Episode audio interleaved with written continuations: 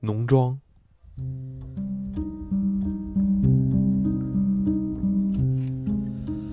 再次见到阿尔卑斯山下这备受赞扬的地方时，我有一种久经放逐后重新返家的感觉，仿佛我终于在山中找到了属于自己的地方。这里的阳光更内敛，山色更殷红，到处长满了栗树、葡萄、杏树与无花果。这里的村民清寒但和善有礼。他们的行为端正，彼此相处融洽，这似乎是他们的天性。这里的屋舍、墙垣、葡萄梯田、道路、植物与露台，看起来不新不旧，未经人工刻意雕琢，就像岩石、树木和青苔一般，完全与大自然和平共存。所有的葡萄园墙垣、屋舍和屋顶。都以棕色片麻岩砌成，一切搭配和谐，没有突兀、粗糙或丑陋之处，看起来竟是愉悦、亲切与友善。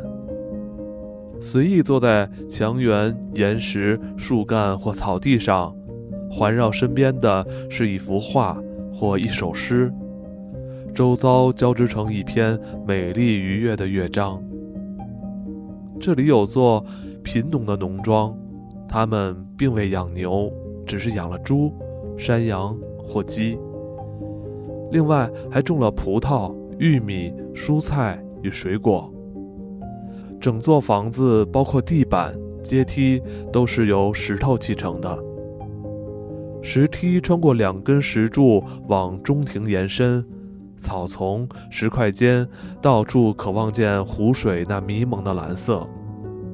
此时，所有的思绪及烦恼似乎都抛在山的那一边了。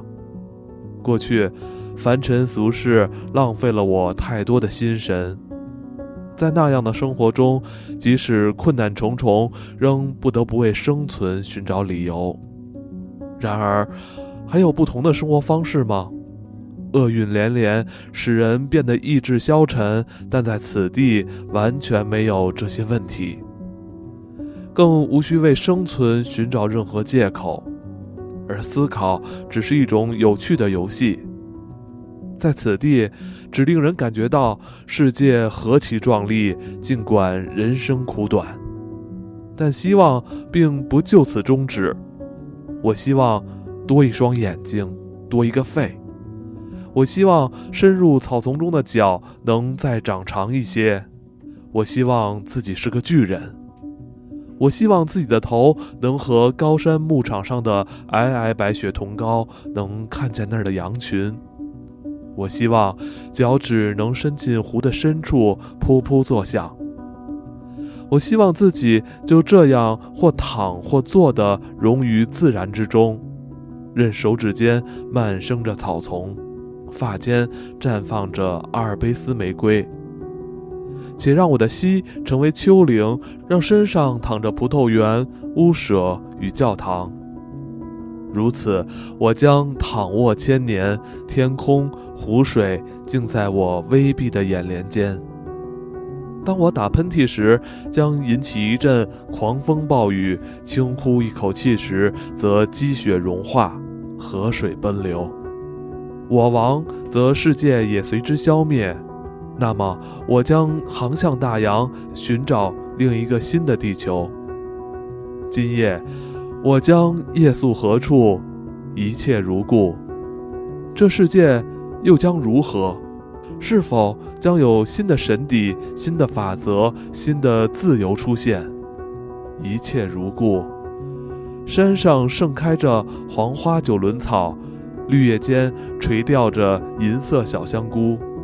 轻柔甜美的风在山下的白杨树间歌唱着，金色的蜜蜂在我的双眸与天空之间嗡嗡飞舞，一切如故。它们嗡嗡唱着欢乐之歌、永恒之歌，他们的歌就是我的世界史。